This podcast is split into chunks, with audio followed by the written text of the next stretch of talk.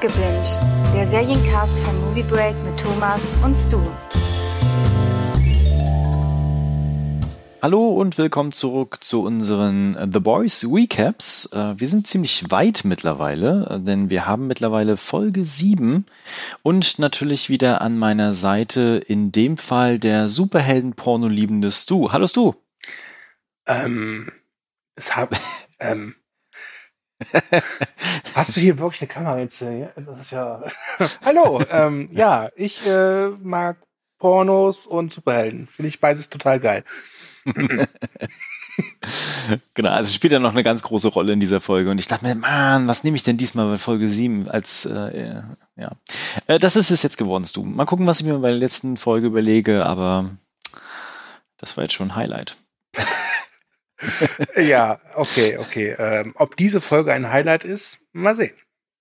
Werden wir gleich sehen. Genau, Folge 7, uh, The Butcher Baker, Candlestick, Makery, Bloody Doors Off. Wow, was für ein Titel und ähm, was für ein Anfang tatsächlich. Ähm, ich war auch ein bisschen überrascht. Da sehen wir nämlich gleich zu Beginn einen Typ mit Bart. Nicht einfach nur ein Typ mit Bart, sondern, ich weiß den Darstellernamen nicht, aber es ist der Darsteller, der in Community Fat Neil gespielt hat. Ja. Ähm, der jetzt auch ein bisschen erwachsener wirkt mit Bart und Brille. Und ähm, wir sehen ihn halt dabei, wie er seine Tagesroutine macht. Also aufstehen, Zähne putzen, arbeiten, was essen, zu Hause, äh, Film gucken, schlafen gehen und dann das Ganze wieder von vorne. Und ähm, er ist ein großer Fan von Stormfront, hat sogar eine Stormfront-Wackelfigur. Ich möchte ja. hier nochmal explizit darauf hinweisen, wie großartig es ist, dass die wirklich ihr eigenes Merchandise innerhalb der Serie haben. Ich möchte das gerne haben übrigens. Ich glaube, das gibt es auch. was, was ein bisschen seltsam ist, weil sie eigentlich das schon so ein bisschen kritisieren, dieses ganze, diesen ganzen Hype und dieses Merchandise von, von Superhelden. Also nicht nur das, sondern auch viele andere Aspekte davon. Aber ich bin mir sehr sicher, das wirst du kriegen. Wenn du das jetzt wieder kaufst, ist das ja wieder richtig Meta-Ebene dann. Na egal. Ja, redest dir nur schön. naja, und er ist halt Fan von Stormfront und hört ja auch zu und sie verbreitet halt eben ja ihre Thesen ne, von gefährlichen Menschen, die nicht so sind wie wir, die gefährlich sind. Mhm. Und äh, dieser Typ mit Bart, dessen Namen wir auch nie erfahren, geht jeden Tag immer im selben Supermarkt arbeiten und dieser Kassierer ist halt, ich weiß nicht, kommt aus dem Mittleren Osten, würde ich sagen, gebürtig, also sieht halt aus wie ein Arabisch-Türkisch, so nach dem Motto. Ähm, und ja, eines Tages äh, holt dann der Typ mit Bart eine Knarre raus und fragt den Kassierer, ob er ein Supervillain ist.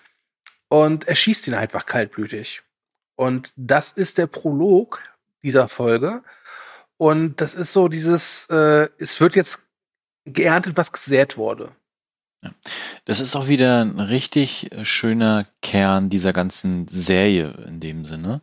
Äh, weil wir haben halt diese Dauerbeschallung, ne, von im, im Fernsehen, äh, beim Surfen, ständig wird da darauf hingewiesen, es gibt diese Bedrohung, es gibt diese Supervillains, die sehen anders aus als wir, ne? Mhm. Und sie sind gefährlich, überall sind sie und äh, gerät da in diese Spirale von, von Hass und auch Verschwörungsmythen in dem Fall auch, ne? Und kommt dir das so ein bisschen bekannt vor? Nö. Nö, überhaupt nicht, ne? Genau. Also ich finde, das ist auch wirklich immer richtig gut gemacht. Und insgesamt ist diese ganze Szene auch gut geschnitten wieder natürlich. Aber mit dem Knall, der dann passiert, der natürlich auch nicht gerade unblutig passiert, mhm. äh, Wobei ich finde, wobei ich es da gut finde, dass die Gewalt, ins, wie sie inszenieren, die ist dann auch wieder unangenehm und hat eher was Realistisches. Also das ist jetzt nicht ja. so, dass da wieder das Blut äh, meterweit spritzt, sondern es sieht wirklich unangenehm realistisch aus. Das finde ich gut, weil ich glaube, wenn das jetzt so ein Splatter-Ding wäre, hätte es, hätte es der Szene eher geschadet. So hat es das Ganze nochmal sehr blutrot unterstrichen. Ganz anders als gewisse andere Szenen, die wir in den nächsten zwei Folgen bekommen werden. Ja, ja. genau. Ähm, dann verlassen wir mal den Prolog und wir sind bei Lamplighter, der, wie wir erinnern worden, also der ist ja quasi rausgeholt worden, auch vielleicht auch so ein bisschen aus seinem eigenen Gefängnis, ne? aus dieser Irrenanstalt, wo er eigentlich ja Aufseher war, aber mhm. unter der Kontrolle von Stormfront. Und der ist jetzt mittlerweile bei der Senatorin Victoria Newman. oder Neumann bei uns. Äh, und dem ganzen Team, also Butcher ist da, Mallory sind da und äh, Butcher und Mallory sind sich auch tatsächlich so ein bisschen uneinig, wie die Strategie aussehen soll. Weil die Strategie ist eigentlich wie folgt. Es gibt jetzt äh, jemanden, der aussagen kann, in dem Fall Lamplighter, ein Zeuge, richtig. Mhm. Und dementsprechend kann man natürlich auch äh, Druck ausbauen, aufbauen, einfach beim Kongress. Und die Senatorin hat sich ja da schon ganz, ganz oft positioniert. Wir haben sie eigentlich immer nur vorher äh, in so kleinen Szenen im Fernsehen gesehen, dann einmal ja in dieser Rede, die sie gehalten hatten, wo Homelander aufgetaucht ist. Aber sie nimmt gerade eine richtig große Rolle ein. Ja, ich meine, als Senatorin ist ja eine, hat sie eine sehr große Machtposition. Ja. Und äh, deswegen sieht man jetzt auch, in welchen Machtkreisen sich die Boys mittlerweile äh, aufhalten. Ähm, das könnte noch spannend werden. Genau. Also Butcher findet den Plan trotzdem kacke. Er sagt, Natürlich. es ist einfach nicht genug. Aber er findet immer alles kacke. Das stimmt. das stimmt. Außer seinen Hund Terror, den mag er natürlich. Ja, natürlich, genau. Ja. Mm, Oh, was ich noch erwähnen wollte, ich habe mir die Comics durchgelesen. Ah, ja. Ja? Ähm, das hätte ich vielleicht vorher jetzt sagen sollen. Und es bringt jetzt auch jetzt hierfür keinen Mehrwert, aber ich dachte, ich sag's einfach mal. Okay, gut. Ich frage dir zwischendurch einfach, was es dann bedeutet, was in den Comics steht. Oh, das kann ich, so viel kann ich sagen. Ich, die Comics, äh, die Serie, man merkt schon, also ich würde, das ist keine Verfilmung, das ist mehr inspiriert, würde ich sagen. Okay. Ne? Aber ich glaube, mehr kriegen wir aus dieser Szene auch gar nicht raus. Das Einzige, was noch so ein bisschen gesagt wird, ist halt das komplette Bild noch fehlt, the complete picture. Und dass es natürlich wieder um Vertrauen auch geht. Haha. Ja, Vertrauen ist sehr wichtig. Ähm, hat Starlight noch Vertrauen in ihre Mutter, Thomas? Hm, nicht so wirklich. Und Aber schuld sie treffen wieder ist das aufeinander. Geld. Genau, sie treffen aber wieder aufeinander. Und äh, klar wird, dass äh, ihre Mutter auch niemals weg war aus der Stadt, sondern Ja. einfach die ganze Zeit da war. Und ähm, genau, it's all for the money, kommt dann nachher raus. Ne? Also gibt es ja den Zwist einfach zwischen den beiden, das hatten wir auch in den letzten Folgen dann schon mal gehabt. Gell? Und der Vorschlag von der Mutter ist äh, für Starlight, sie soll halt flüchten. Also sie soll halt quasi gehen erstmal, um Mhm. sich da aus dieser Gefahrenzone natürlich aus rauszuholen. Aber die Gefahr ist schon da, weil ja, ihre Mutter ist nicht gerade die hellste Kerze, ne? Und äh, hat halt Ashley angerufen von dem Ah. Konzern Ward. Und äh, ja, Black Noir verteilt danach kurzerhand ein paar Schläge. Ja, und äh, damit äh, ist Starlight erstmal eingesperrt, aber äh, da kommen wir gleich zu. Jetzt sind wir Mhm. noch mal bei äh, der Senatorin, die die Szenerie verlässt. Ähm, und Frenchie und Kimiko sollen sie schützen. Das ist ein Auftrag von Mallory, die ihnen auch klipp und klar sagt, verlasst niemals euren Posten. Ja, ja, ja, die Geschichte hatten wir jetzt ja schon, was passiert, wenn man seinen Posten Ja. verlässt. Ja. Ist übrigens auch schön, dass die beiden natürlich dann auch geschickt werden. Also äh, ist ja klar, was dann auch so ein bisschen passieren soll, ne? Mhm. Ähm, weil die ja auch ein ganz besonderes Verhältnis haben und gerade gefühlt wieder richtig zueinander finden auch. Das stimmt, das stimmt. Äh, Yui soll übrigens bei Lamplighter bleiben, der jetzt, wenn man so will, schon so ein bisschen The Boys-Mitglied ist. Mhm. Und dann gibt es plötzlich einen Anruf für Billy. Und zwar von seiner Mutter. Und die hat eine traurige Nachricht für ihn. Genau, der Vater soll tot sein. Ähm, da muss ich gleich echt was zu dieser Nebenstoryline noch erzählen. Mhm. Äh, aber genau, also mehr bekommen wir gerade nicht. Also alle sind jetzt auf verschiedenen Wegen unterwegs. Das äh, finde ich auch immer sehr spannend, was die Serie da macht. Also sie versucht ja immer wieder alle Charaktere dann zusammenzuführen und dann auf unterschiedliche Missionen wieder rauszuschicken. Ja. Aber niemals gefühlt so, dass es irgendwie total sinnlos erscheint, sondern tatsächlich, äh, wie die Geschichte halt irgendwie sie vorantreibt auch einfach. Jetzt sehen wir Starlight, wie sie in Wortgebilde eingesperrt ist, in einer scheinbar extra dafür vorgesehenen Zelle. Ja, mit keinem Strom. mit keinem Strom. Ähm, und ja, dann wissen wir, okay, Starlight hat jetzt ein Problem. Zur Lösung des Problems äh, könnten vielleicht Yui und Lamplighter helfen, also führen. Äh, die haben nur gerade was anderes vor. äh, und jetzt äh, kommen wir zu deiner herrlichen Einleitung von gerade eben. Ja. Denn, also wir wissen ja, was es in dieser Welt von The Boys Merchandise gibt. Ja, es gibt äh, von Stormfront Wackelfiguren, es gibt Poster von Homelander, es gibt Faschingskostüme oder Halloween-Kostüme von Bedeep. Was gibt es also auch? Richtig Superhelden-Pornos. Also wo irgendwelche Darsteller so tun, als wären sie Homelander und dann mal kurz die Cheerleader-Klasse durchpimpern. Und Yui und Lamplighter haben eine wunderbare Auswahl dieser mhm. cineastischen Meisterwerke vor sich und gucken sich die an. Und ähm, ich muss sagen, ich finde die Idee einfach super. Also nicht nur diese Idee ist ja super, ne? Also auch diese ganzen Covers, die sie da designt haben. Du siehst ja auch tatsächlich zwischendurch mal was aus diesen Pornos. Ja. Äh, und mehr aus diesen Pornos tatsächlich auch als einfach nur die Handlungsszenen. Äh, genau, Handlungsszenen. Und ähm, aber was drumherum passiert zwischen den beiden, weil die tauschen sich ja dann auch so ein bisschen aus, ne? Und Lamplighter macht dann so ein bisschen klar, dass er sich so fühlt wie der Schwanz im Pornos. Und äh, Yui erzählt dann so einen Riesenschwall, wo man erst so denkt, so, ah, der, der richtet das jetzt wieder alles, ne? Mhm. Und ähm, dann erzählt er, dass er eigentlich mal dachte, dass er das gefunden hat, was er immer mal machen wollte. Wir erinnern uns, erste Staffel, ne? Ja. Und aber auch erst der Schwanz. das ist wirklich herrlich absurd gewesen. Äh, ja. ja. Äh, wen wir noch gar nicht in dieser Folge gesehen haben, außer als Wackelkopf, äh, ist Stormfront. Äh, mhm. Die ist auf einer Veranstaltung gemeinsam mit Homelander. Und es gibt den ersten äh, werbewirksamen Kuss in der Öffentlichkeit. Und das führt natürlich zu Standing Ovations, nenne ich mal, obwohl alle sowieso schon stehen.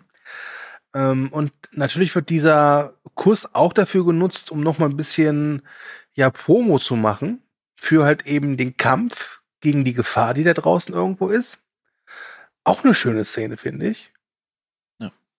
Weil Und was machst, was machst du, wenn aufgrund deiner äh, Propaganda, nenne ich es jetzt einfach mhm. mal, ne, äh, jemand einen Amoklauf begeht?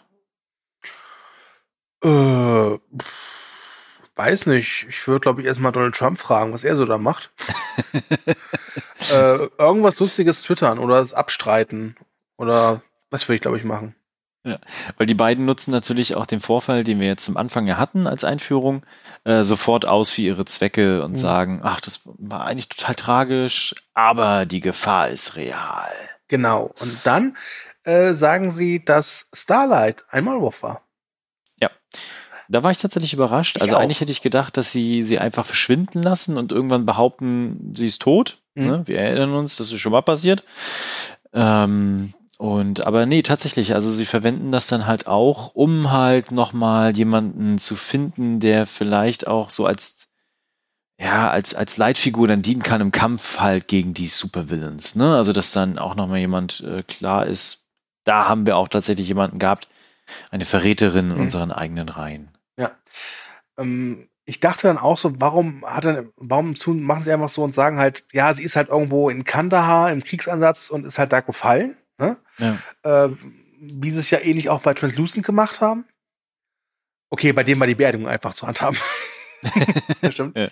Aber dann erfahren wir so ein bisschen, also warum das so äh, gelöst worden ist, denn dann sehen wir wieder Yui und Lamplighter, die anscheinend von Pornos genug haben und sich erstmal jetzt die, die Nachrichten angucken und halt eben genau das sehen.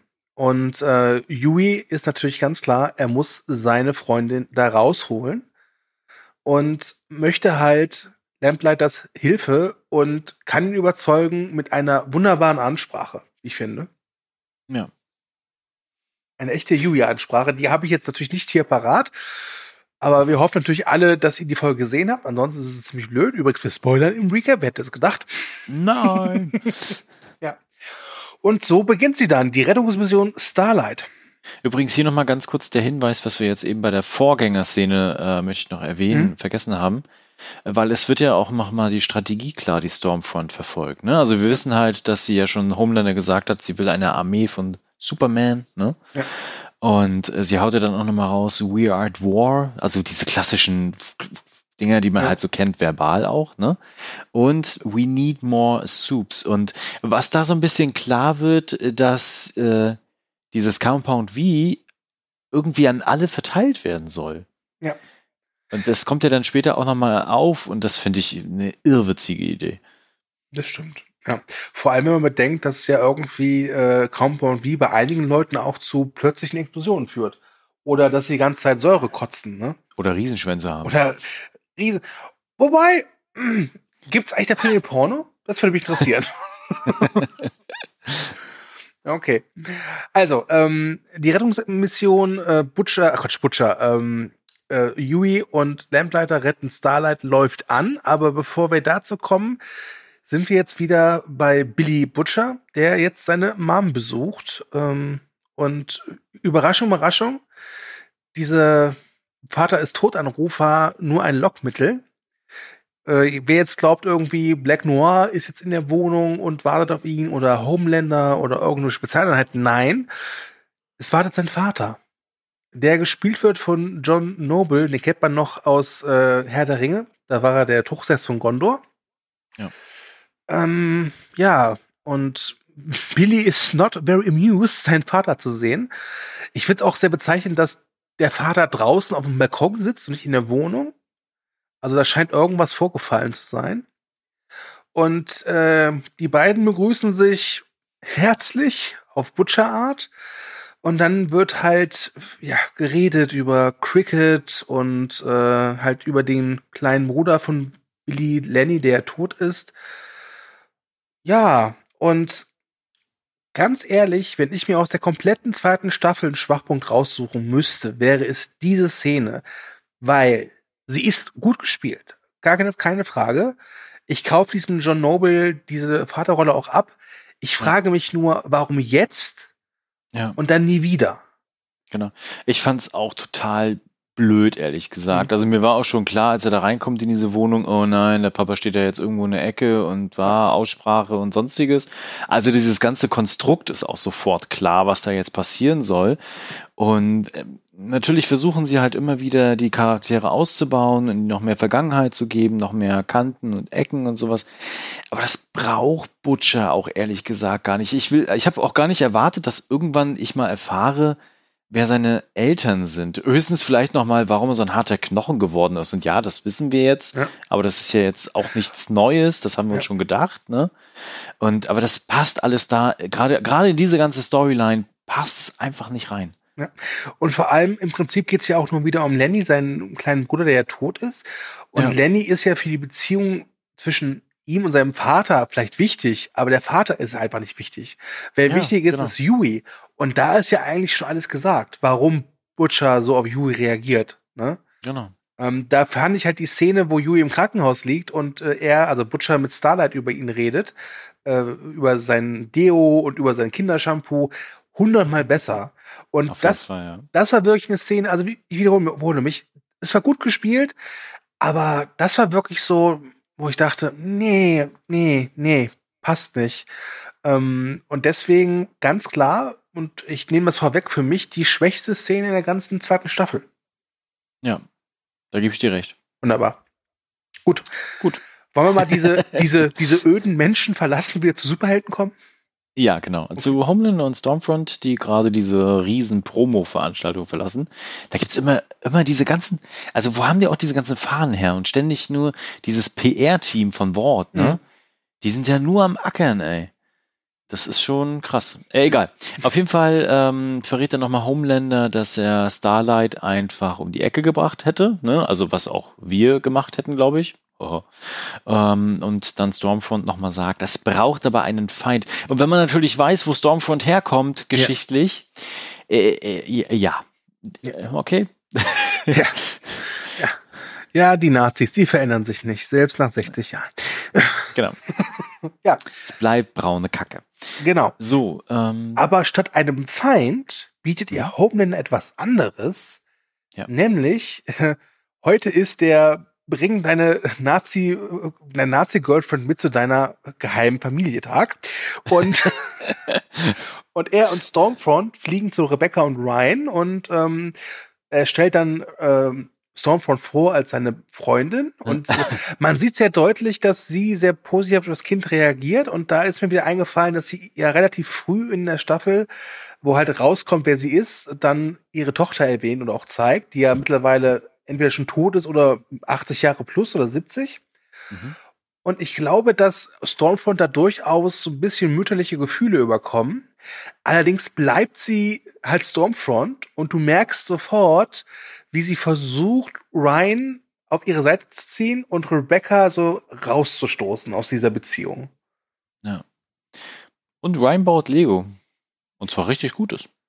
Ja, das ist, ähm, Das war mir total wichtig an dieser Szene. Der Rest ist vollkommen egal. Ja, stimmt. Also, also ich finde, dass Ryan mit Lego spielt, macht diese Vater-Sohn-Geschichte davor irgendwie, also mit, mit Butcher und seinem Dad, fast schon wieder, ja, kann ich den leben. Solange Ryan total, mit Lego baut, ist alles okay. Total Nonsens, ja. Hätten die da in dieser Szene auch Lego gebaut auf dem, auf dem Balkon, ne? Dann wäre alles gut gewesen. Aber ja. so, ey. Ja. Ja. Nee, also klar, ne, also äh, Stormfront, also das ist ja auch, ist auch ein bisschen durchschaubar tatsächlich, was sie da in der, in der vorletzten Folge jetzt auch versuchen, mhm. ne. Das passiert meines Erachtens auch ein bisschen schnell, finde ich. Wobei, äh, da muss ich sagen, ich finde es gut, dass es schnell passiert. Ich finde ja, gut, dass es, dass es nicht gewesen, so ja. ausgedehnt ist. Es gibt Sachen, die kann man gut ausdehnen und es gibt ja. Sachen, die kann man auch schnell abhandeln. Und das gefällt das mir ganz gut. Ja. Mm, Genau, schnell abgehandelt ist es auch bei Queen Maeve. Und, Was für eine äh, geile Überleitung. Boah, ja, ne, perfekt, ey. Und Alina, weil da kriselt es nämlich hart und sie sagt halt ganz klar, sie will zu ihrer Schwester erstmal und, mhm. aber eigentlich nur so eine kleine Pause, scheinbar, ne? Aber Maeve ist so ein bisschen angepisst, weil wieder das Video und das Flugzeugthema mhm. ist und sie sagt nochmal, sie hatte keine Wahl und sowas alles und für Alina ist es halt so ein, so ein Bruch einfach in der Beziehung, das Vertrauen, ne? mhm. äh, ist einfach zerstört und sie weiß halt nicht, mit wem sie da auch zusammen ist. Und Maeve ist halt ein bisschen äh, aggro und schmeißt halt einfach den Tisch um. Wobei, wahrscheinlich hat sie eigentlich nur so ein bisschen so hochgenommen ihre Hand. wahrscheinlich Weil, reicht das schon. Was, ich, was mich da überrascht hat, ist, wie sehr ich Maeve abnehme, dass sie eine, in Anführungszeichen, normale Frau ist, sobald sie ja. nicht ihre, ihren Superheldenanzug anhat. Ja, das ne? stimmt. Also wenn die beiden da, wenn du nur diese Szene siehst, ja. die, das alles warum nicht, nicht, nicht merkst, dann denkst du wirklich, das ist halt zwei Frauen, die sich unterhalten, bis halt eben die Szene kommt, wo sie halt den Tisch umschmeißt. Genau. Und sie sagt ja auch nochmal, äh, das ist uh, the real me, also das bin ich tatsächlich, ne? Ja. Das ist nicht Queen Maeve, sondern das bin ich, Maeve, so, ne? Ja. Ähm, führt aber nicht dazu, dass es halt besser wird, sondern dass äh, Alina halt weggeht. Ja, Arme Alina, arme Queen Maeve. Wen wir noch kaum gesehen haben in der Folge, ist ja einer meiner Lieblinge. Wobei, mhm. ja, es gibt so viele tolle Figuren. Aber ich meine, Mother's Milk, mhm. ähm, der zusammen mit Mallory bei Jonah Vogelbaum hm, vorstellig wird. Den haben wir schon mal in der ersten Staffel gesehen. Ähm, das war halt so ein Wort äh, Big Boss. Und die fragen ihn halt mal über diese Irrenanstalt aus. Und ähm, ja, was sagt er? Genau, also eigentlich wollen sie ihn ja dazu drängen, dass er halt äh, für sie aussagt. Ne? Also, dass er halt Wort belastet und dementsprechend auch alles aussagt, auch über Homelander. Wir wissen ja, er hat Homelander erzogen, in Anführungsstrichen erzogen. Ja. Ne? Ähm, und dann haut er halt aber raus, äh, gerade Richtung Mallory, dass sie halt ja weiß, was passiert, wenn man sich gegen Wort stellt, ne? Und sagt dann halt, some things are important than the right thing, ne? Und macht halt klar, dass er halt auch eine Tochter, eine Familie hat und dementsprechend nicht einfach aussagen kann, weil er einfach viel zu viel Angst davor hat, wie halt die Konsequenzen sind. Ne? Ja. Und ähm, Mallory, also die beiden verlassen dann halt die, äh, die Szene Mrs. Milk und Mallory, weil sie halt nicht Butcher sind, da kommen wir gleich zu. Ja. Und sich halt denken, so, okay, da kommen wir jetzt nicht weiter. Übrigens, Jonah Vogelbau ist auch ein geiler Name, ey. Äh, auf jeden aber, Fall. Aber auch für was Deutsches, ne? Ja, auf jeden Fall macht sie Mother's Milk dann noch einen Vorschlag, weil sie natürlich, hat sie das auch getroffen und sagt halt, dass er mit seiner Familie auch einfach abhauen kann, abtauchen kann ja. und das Ganze hinter sich lassen kann und dass sie das für eine gute Idee hält. Aber wir kennen Mother's Milk, ne? Treue Seele. Ja. Das macht er natürlich nicht, weil Bros über Familie. Ja, ja. Ich muss ja sagen, ich mag Mother's Milk seit der ersten Staffel, wo er mit seiner Frau telefoniert und äh, sie versucht zu überzeugen, dass sie doch warten soll, bis er zu Hause ist, bis sie weiter Downton Abbey gucken. Stimmt. Ja, ähm, dann sind wir bei ähm, der vor der Haustür, nicht bei, vor der Haustür von Newman oder Neumann. Mhm. Ähm, da finden gerade ordentliche Proteste statt. Äh, Butcher nimmt das aber zum Anlass, um erstmal ein leckeres Bier zu trinken. Und dann kommt ein Anruf. Nee, kommt der Anruf oder macht er den Anruf? Ich weiß gerade Naja, nicht. also wir, wir haben ja wieder so einen coolen, coolen Übergang von einem Bildschirm, Ja. wo natürlich wieder was sehr, sehr Wichtiges passiert. Also das macht die Serie ja immer. Und äh, sehen dann halt Butcher, wie er mal wieder in der Bar ist, aber diesmal niemanden verprügelt, sondern einfach trinkt. Klar, er hat seinen Vater gerade gesehen. Und dann kriegt er halt einen Anruf, wo nicht ganz genau klar ist, worum geht's denn gerade. Das bekommen wir in der nächsten Szene dann auch dann. Und er nur ganz kurz dann am Ende sagt, ja, ich kümmere mich auf jeden Fall drum. Und dann sind wir bei French und Kimiko. Die hatten die da einen Raketenwerfer auf dem Dach? Ja, ne? Äh, scheinbar. Also so sah das zumindest aus für mich.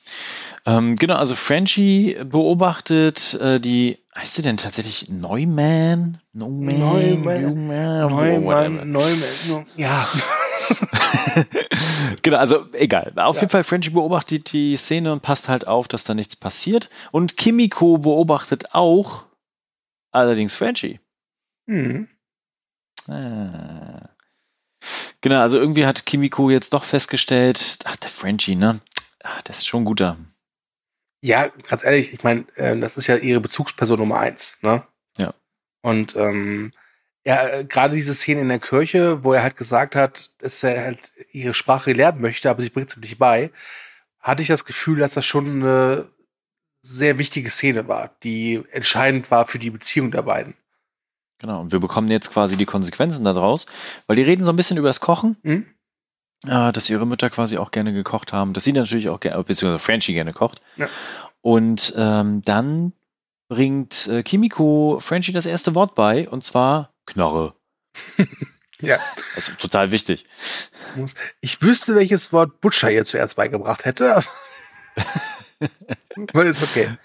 Ja, aber es ist eine schöne Szene einfach. Also die, die Beziehung zwischen den beiden wird wieder näher. Ne? Also das ist ja auch wirklich, die schaffen ja auch richtig tolle Paare in dieser Serie. Ne? Ich meine, selbst, selbst Stormfront und Homelander, ja, die passen ja einfach zusammen. Das ist schon, schon gut gemacht. Das stimmt. Ja, ähm, jetzt sind wir wieder bei, nee, nicht wieder, jetzt sind wir endlich mal wieder bei The Deep. Und da muss man ja sagen, ganz ehrlich, The Deep und vor allem A-Train, die haben ja nicht so viel zu tun wie in der ersten Staffel. Mhm. Trotz allem ist der, ich nenne es mal Subplot, interessant genug und auch füllt diese, füllt diese, diese Nische, die sie haben, auch gut aus, finde ich. Ja, also die Szenen machen immer irgendwie gute Laune. Ja. so vor, allem, vor allem, du weißt halt immer, was gemeint ist mit dieser Collective Church. Du weißt halt genau, was sie damit, wen sie meinen. Ne? Du weißt Ja. genau, ja, das ist ganz klar Scientology. Ja, genau. Welches Level hast du eigentlich, Thomas?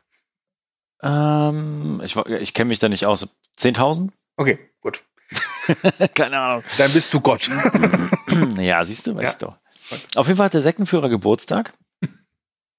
Und es gibt, diesmal gibt es keine fürchterliche Musik. Doch, es gibt wieder fürchterliche Musik. Das ist mir aufgefallen.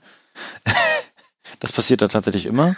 Und äh, gleichzeitig ein Treffen mit Edgar soll die Woche da drauf anstehen. Und dann wird nochmal über Eagle the Archer gesprochen. Wobei ich das nicht ganz mitbekommen habe tatsächlich. Also auf jeden Fall wollten sie ihn raushaben, irgendwie. Ja, weil er irgendwie nicht passte oder irgendwas gemacht hat. Ähm, ich habe es irgendwie so verstanden, dass er halt nicht zur Kirche passt, weil er nicht gut genug ist. Weil The Deep halt eben noch ein bisschen besser ist als Eagle the Archer. Das ist halt dieses Hawkeye-Phänomen, weißt du? Weil, ich meine, als wir ihn kennenlernen in der zweiten Staffel, ist es ja auch so, ja, es lief alles super. Dann hatte ich keine Feinde mehr. Das ist übrigens die beste Geschichte, die sie in Boys erzählt haben. Es ist interessant, mit welchen Dingen du manchmal zufriedenzustellen bist, wirklich. ja. Bin da einfach gestrickt. Ja, okay. Ähm, dann kommen wir jetzt endlich zur Rettungsaktion äh, von Yui und Lamplighter, also die, äh, die ja Starlight retten wollen. Äh, Ja. Lamplighter ist noch im System von Wort drin, das heißt, er kann mit seinem Daumen halt äh, die Türen öffnen, wo ich Das mir ist halt auch der Klassiker, ne? ja, Das wo ich mir auch dachte, immer. also zum einen dachte ich mir, okay, also für so einen Mammutkonzern ist Wort sehr fahrlässig, war aber auch ganz dankbar, dass sie da jetzt nicht irgendwie noch eine Subhandlung drum gestrickt haben, von wegen, wir müssen vorher noch das erledigen oder das. Von daher bin ich damit absolut äh, äh, zufrieden. Aber es ist schon ein bisschen, ja, wenn man drüber nachdenkt, ne, ist schon sehr seltsam. Auch, auch, dass diese Geheimtür irgendwie einfach nur im Hinterhof ist, wo da einfach, ja. ne, ja, gut. Die hätten da so eine Rick and Morty Szenerie draus machen können. Ja. ja. Genau, also ja, der Klassiker, ne? Ich bin noch im System, wo du nicht rausgelöscht. Haha, Trottel. Ja. ja. Jetzt sind wir bei äh, Queen Maeve, die auf Ashley trifft. Nee, also genau, Ashley kommt in die Wohnung rein. Achso. Und äh, will so ein bisschen frohe Kunde verbreiten. Äh, und äh, ja. sieht dann Queen Maeve mit einem Mann im Bett. Ja. Ah. Und das geht natürlich gar nicht, weil gerade die ganze Promo-Arbeit ähm, auf ein lesbisches Paar hinausläuft und natürlich auch ganz viele Interviewtermine noch anstehen und ganz, ganz viel gemacht werden muss. Aber Alina ist nicht mehr dauer. Äh, nicht mehr da und äh, Ashley ist sauer. Ja, und äh, Queen Maeve antwortet mit dem perfekten Satz darauf, nämlich Be a fucking human being. Und so leid mir Ashley tut, weil ihr fallen ja mittlerweile echt die Haare aus den ganzen Stress. ja, ja. Aber irgendwann denke ich mir auch so, Kind, du bist ja auch selbst schuld, kannst ja gehen. Ja, genau. Also ich weiß ja nicht, was sie zahlen, ne? aber ich glaube, es ist nicht Ich glaube, dass du, um diesen Job zu bekommen bei Ward, zumindest einen Abschluss hast, der es dir ermöglicht, danach noch irgendwo einen Job zu bekommen. Ja, genau. Ja? Also äh, deswegen äh, keine, äh, keine Gnade, nee, kein Mitleid für Ashley. Das ist ja. sie selbst schuld. Und jetzt kommt die nächste Szene und ich weiß, äh, dass jetzt Thomas abnörden wird und sich freuen wird, deswegen bitte.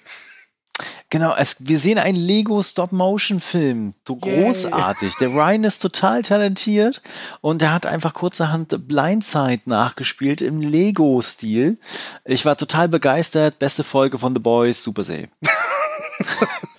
Ja, ich fand es halt interessant, wie lange sie wirklich auf diesem Stop-Motion-Film verweilen. Und ja. äh, er, er, er erzählt ja Blindside nach, was ich in der Hinsicht ganz ulkig finde, weil wir wissen ja, dass, dass, dass Stormfront da auch mit zuguckt. Ja, genau. Ja, also es äh, verfestigt da so ein bisschen, was wir vorhin schon gesagt haben. Ne? Also die drängen sich beide halt zwischen Ryan und äh, Becker und zwar physisch sogar. Also mhm. sie stellen sich ja zwischen die beiden. Ja. Ähm, genau und ähm, ja, he's old enough, äh, quasi Dinge zu entdecken, unter anderem Wardland. Da war mir sofort klar, okay, das sehen wir tatsächlich vielleicht noch. Und äh, man muss sich das so vorstellen wie Disneyland mit Superhelden. Ja. Genau, also Homelander will ihnen halt die Welt bringen und beibringen. Und äh, Becker passt das natürlich gar nicht, weil sie ihn ja immer vor allem beschützen wollte weil er ja was Besonderes ist, das weiß sie auch, auch wenn sie die Kräfte irgendwie so ein bisschen verheimlichen möchte und mhm. natürlich auch Ryan da auch nicht äh, zu bringen möchte, diese auszuprobieren. Und versucht dann halt Homelander zu überzeugen, das in Ruhe zu lassen. Und das war wirklich eine schöne Szene, also schauspielerisch auch sehr, mhm. sehr schön gemacht, äh, weil diese Verzweiflung, die da da ist und die Angst, also diese, diese Angst und Verzweiflung gleichzeitig, das ist da richtig schön rübergekommen. Das gefällt mir eine, wirklich eine sehr schöne Szene. Ähm, kann ich dir nur beipflichten. Und ich, ich freue mich irgendwie so, weil wir sind jetzt, wir haben jetzt drei Viertel geschafft der Folge. Und mhm. ich weiß nicht, wie es dir ging. Ich dachte mir dann irgendwie, ah, warte mal, irgendwie, das, das, das, das ist schon The Boys, das merkt man schon deutlich. Aber irgendwie fehlt doch noch so ein bisschen der totale Exzess. Und das Schöne ist, den bekommen wir gleich. Und dann aber volle Kanne. Genau, es fehlte noch so eine schöne Explosion quasi. Ne? Äh, ja. ja. also jetzt nicht nur auch Gewalt, sondern auch so, so, so typische Momente, wo ich denke so, what the fuck? Und ja. äh, dazu kommen wir gleich. Also jetzt jeder, der jetzt gelangweilt ist, Leute, gibt uns noch drei, vier Minuten, dann geht's los. Und dann geht's ab. Dann geht's ab, ja. Ähm, abgehen tut es äh, tatsächlich schon bei der nächsten Szene, äh, weil äh, Butcher hat ja den, äh, einen Auftrag angenommen ja. und wir wissen dann auch gleich, äh, wie dieser Auftrag aussieht. Und zwar ist er auch bei Vogelbaum und äh, ja, der wird auch reingelassen. Das habe ich nicht verstanden. Also ich hätte Butcher nicht reingelassen, ehrlich gesagt. Ja, ähm, ich glaube, Vogelbaum ist ja auch so ein Verhandlungsexperte und äh, ganz ehrlich, sitzt im Rollstuhl. Ich glaube, wenn, wenn Butcher in das Haus rein will, dann geht er halt rein. Ne? Also ist es, glaube ich, besser, ihnen Einlass zu gewähren und ihnen eine schöne Tasse Tee anzubieten, äh, die er übrigens sehr schön trinkt. Äh, du hast es passend bezeichnet wie trinkt wie ein Maniac, das stimmt wirklich. Also, was Homelander seine Milch ist, äh, Billy Butcher sein Tee. Was, das stimmt, ja. was dann auch gut zusammenpasst. Tee und Milch ist ja teilweise sehr lecker. Also Earl Graham mit Milch ist was Feines. ja. Und äh, sie quatschen halt. Ne? Und er will halt wissen von Vogelbaum, wie war Homelander denn so? Übrigens schon, schon der Auftakt dieser, äh, dieser Begegnung, dieses äh, Teetrinkens ist ja großartig, weil Butcher ja diesen Stuhl ganz langsam zu ihm hinschiebt, Ja. äh, mit einem furchtbaren Ton. Äh, ja, wie Butcher halt ist. N äh, nett. Ne? So, ähm, er will auf jeden Fall auch, dass Vogelbaum bei dieser, was ist, Senatsanhörung, nenn ich's mal, aussagt. Also vom Kongress. und Vom Kongress, genau, das habe ich genau. Und äh, ob er damit Erfolg hat, wir werden es in dieser Folge noch erfahren. ich sage nur so viel. Vogelbaum wäre besser mal zu Hause geblieben. Okay. ähm, jetzt geht's endlich weiter mit der Rettungsaktion von Genau. Starlight. Vielleicht, vielleicht noch ganz kurz Ja. dazu, bevor du jetzt weiterspringst. Ähm, wichtig ist ja da noch zu erwähnen, dass wir kennen ja Butcher und seine Methoden und das wird hier nochmal ganz klar deutlich, weil Vogelbaum dann nochmal sagt, nee, kann ich nicht machen, weil meine Familie sonst in Gefahr. Und Butcher sagt dann, äh, nee, die ist jetzt gerade in Gefahr. Ja. Entweder du machst es oder ich töte deine ganze Familie. Ist er nicht ein netter Mensch, der Butcher? Der Butcher, ich mag den. Ich würde mit denen ja auch gerne mal trinken gehen. Ja. Wobei in den Comics ist er halt echt noch krasser. Wirklich krass. okay. Also wirklich krass. Also ich fand ihn in den Comics, also in der Serie finde ich ihn ja irgendwie schon sympathisch. Ja, auf seine Ja. eigene Art und Weise. Auch wenn ich ihn jetzt nicht als Freund haben möchte. Ähm, aber in den Comics ist er wirklich echt noch psychopathischer, soziopathischer. Da gibt es echt ein paar richtig üble Szenen. Aber gut. Ich, äh, ich, schon, aber ich finde es gerade so geil, dass ich derjenige bin, der jetzt die Comics kennt und dann mit meinem Fachwissen prahlen kann. Das ist sonst immer umgekehrt. Das stimmt, ja. Okay, jetzt aber. Starlight wird gerettet. Äh, Mhm. Lamplighter und Yui sind äh, im Konferenzraum und wir erinnern uns, in diesem Konferenzraum steht ja so eine Statue von den Seven. Und äh, Lamplighter ist ein bisschen, ja, enttäuscht, sauer, dass er halt eben aus diesem Statuenkonstrukt halt entfernt wurde und dafür jetzt Starlight drin ist. Und dann kam Ja. etwas. Was? Bitte? Genau, er, er ist halt dann tatsächlich gestorben, wie er gelebt hat, für die Flamme. Ja, er zündet sich nämlich an. Und Da war ich, da war ich überrascht. Also das, damit habe ich nicht gerechnet. Also wir wussten ja, dass Lamplighter so ein bisschen, na, vielleicht jetzt nicht mehr auf der Lebensseite steht, Ja. ne? Ähm, und er so das Gefühl hat, oh, ich lebe hier nur noch vor mir hin, aber alles ist Kacke so. Aber irgendwie hatte man ja gedacht, diese äh, Spra- Ansprache von Yui mit von wegen Fuck the Wife, ne? äh, Führt nochmal dazu, dass er halt äh, da nochmal so, doch so ein bisschen Power hat. Äh, ja, ich, ich war auch überrascht, aber ich dachte mir auch so, eigentlich ist es doch noch der ungünstigste Moment. ja, total. Also aber es hat dazu geführt, dass Starlight entkommen kann.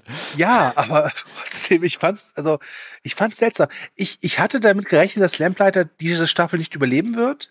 Ähm, aus einem einfachen Grunde, nämlich ist es halt der Darsteller, ist Sean Ashmore und äh, ich weiß nicht, ich glaube, den hat man hauptsächlich verpflichtet, weil er halt eben in X-Men mitgespielt hat. Ja. Und ich fand auch, dass Lamplighter jetzt nicht so viel gebracht hat. Also, es gab ein paar interessante Szenen, aber ich kann jetzt nicht sagen, dass ich, äh, dass ich es schade finde, dass wir jetzt keinen Lamplighter in den Boys haben. Also, weil, weiß nicht, ich glaube, das hätte dann noch mehr Zoff gebracht. Weil- Ja, also wir werden du- auf jeden Fall, nein, wir werden ihn auf jeden Fall nicht vermissen. Nein, das stimmt. Also war eine nette Figur, keine Frage, aber ähm, ja, äh, er, er ging mit einem Glimmen, um es mal so auszudrücken. Und wir kennen die Wobei- Serie. Ja, Ja. Wobei ich die Ashmores ja ganz gerne habe, tatsächlich. Aber naja, vielleicht sehe ich sie irgendwann anders mal wo. ja, bestimmt. vielleicht, vielleicht ja auch in einem äh, Rückblick in Staffel 3, wer weiß, da kann noch einiges kommen. Ähm, jedenfalls, also wir kennen The Boys und man kann sich denken, wenn sich jemand komplett äh, in Flammen setzt, dann ist das sehr brutal. Und Mhm. äh, Yui hat eben auch ein Problem, denn er braucht ja seine Finger, um die Türen zu öffnen. Und da muss also irgendwie ähm, die Hand ab. Und Yui schafft es tatsächlich, mit ein, ein, ein bisschen Anstrengung die Hand zu entfernen, ist aber auch davon wenig begeistert. Ja. Genau, also Lamplighter ist ein Haufen Kohle. Übrigens ist es auch geil, wie Yui das noch kommentiert mit Fuck you, man. Ja. ähm, genau, aber es hätte er gar nicht machen müssen, weil die Hand, gut, die Hand braucht er nochmal, aber Starlight kommt ja dann tatsächlich auch hochgefahren. Die ist ja, ja irgendwie im 42, ja, 42. Stock, glaube ich. Dann kommt dann in den 99. hochgefahren. Und bevor sie aber auf Yui trifft, äh, kommt Black Noir. Ja, und Black Noir ist einfach mal ein Ass-Kicker. Und das stellt ja. er hier auch wieder unter Beweis. Allerdings bekommen Yui und Starlight unerwartete Hilfe von Queen Maeve, die es schafft, Black Noir auszuschalten. Und zwar mit seinem Kryptonit. Ja, Black Noir hat Kryptonit.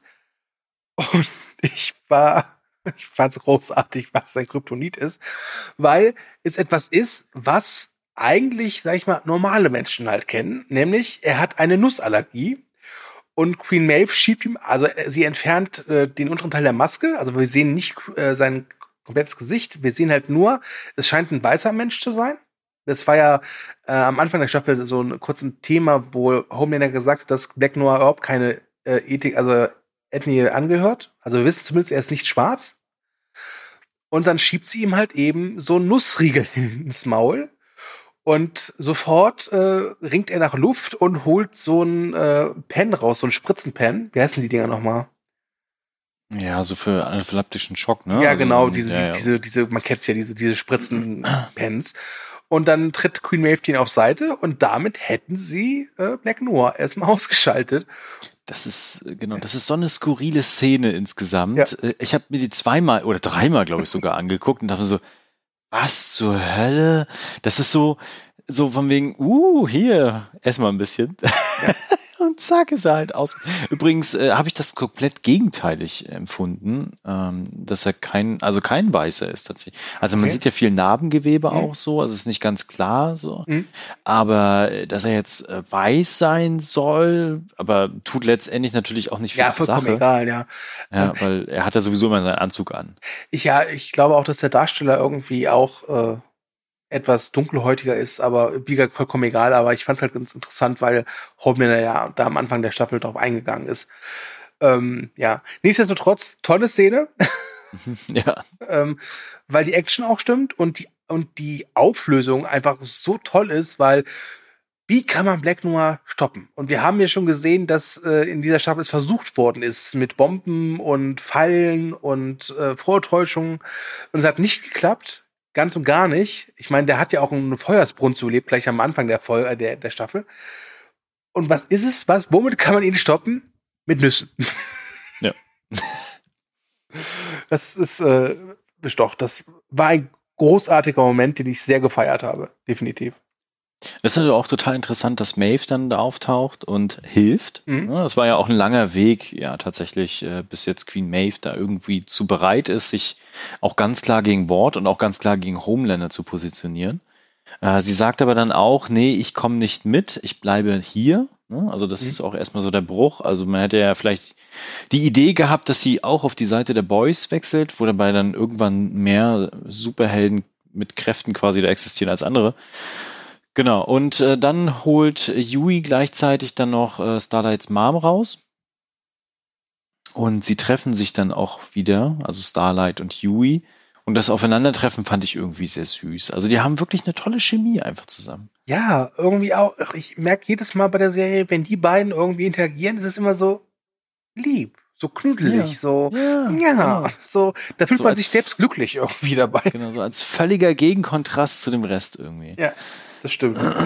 Boah, ich frage mich gerade, ob die in Staffel 3 vielleicht so einen weiblichen Gegenpart zu Billy Butcher finden.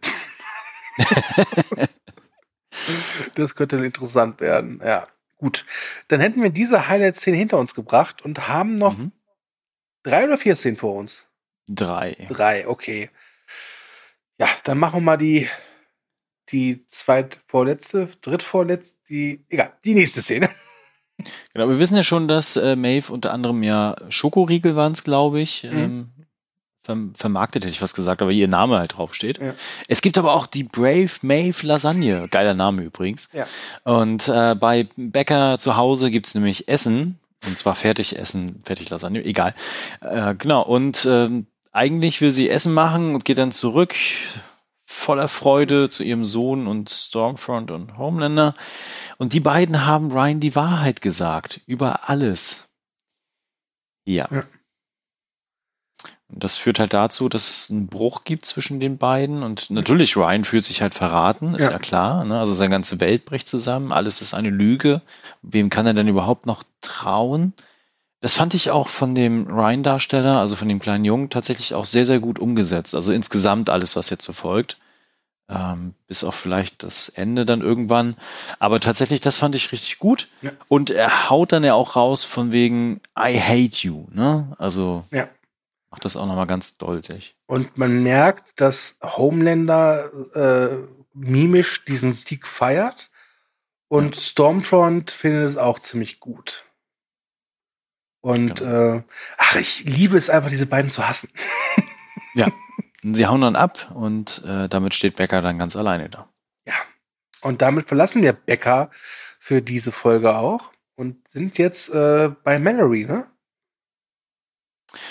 Ähm, genau, ja. Und da sind halt äh, alle Boys da und ja, äh, Mavas Milk hält noch so einen Vortrag. Äh, jetzt nichts Besonderes, wie ich fand. Aber es ist halt genau. mal was Milk, deswegen gerne. Ja, also alle bereiten sich quasi darauf vor, dass sie jetzt äh, soweit alles geschafft haben. Ne? Butcher hat auch äh, bekannt gegeben, dass das geklappt hat mit Vogelbaum, ja. dass er mit auftritt und äh, bereiten sich quasi mental auf ihren Sieg vor. Ja. Genau, Butcher besucht dann nochmal seine Mom. Die Szene war aber auch eher so. Ja, komm, zur letzten Szene, zack, komm bitte. Also, ja, also, genau. also, weil jetzt, also, jetzt. jetzt geht's nämlich ab, genau. Ja, ist, weißt du, wie hart es war, dir nicht das zu erzählen, was da passiert jetzt? Ja, das, das kann ich mir wirklich vorstellen, ja.